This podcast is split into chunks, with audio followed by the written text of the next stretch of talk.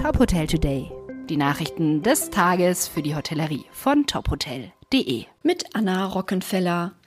Motel One hat bekannt gegeben, demnächst das erste Haus der Gruppe in Skandinavien zu eröffnen.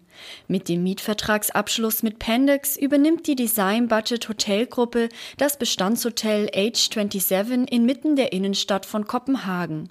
Das Hotel wurde 2020 von Pendex einer Renovierung unterzogen, welche im Juni 2021 abgeschlossen wurde. Das neue Design der Lounge sowie der 200 Zimmer ist im Stil der dänischen 1950er und 1960er Jahre gehalten.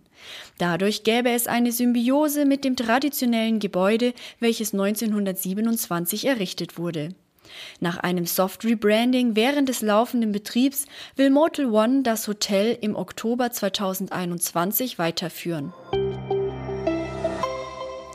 Das rheinland-pfälzische Gastgewerbe fordert spätestens bis zum Auslaufen der kostenlosen Corona-Tests am 11. Oktober das Ende aller Pandemieeinschränkungen. Aufgrund der bereits erreichten Impfquote von mehr als 60 Prozent der Gesamtbevölkerung bestehe keine lebensbedrohliche Gefahr mehr, wie Gerion Haumann, Präsident des Deutschen Hotel- und Gaststättenverbandes in Rheinland-Pfalz, mitteilte.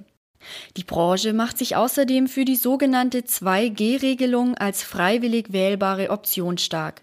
So fordert der Verband von der Landesregierung, dass alle Corona-bedingten Beschränkungen wie Abstandsgebot, Maskenpflicht, Raumbeschränkung und Kontaktdatenerfassung für Geimpfte und Genesene in den Häusern entfallen sollen, deren Gastgeber diese Möglichkeit wählen.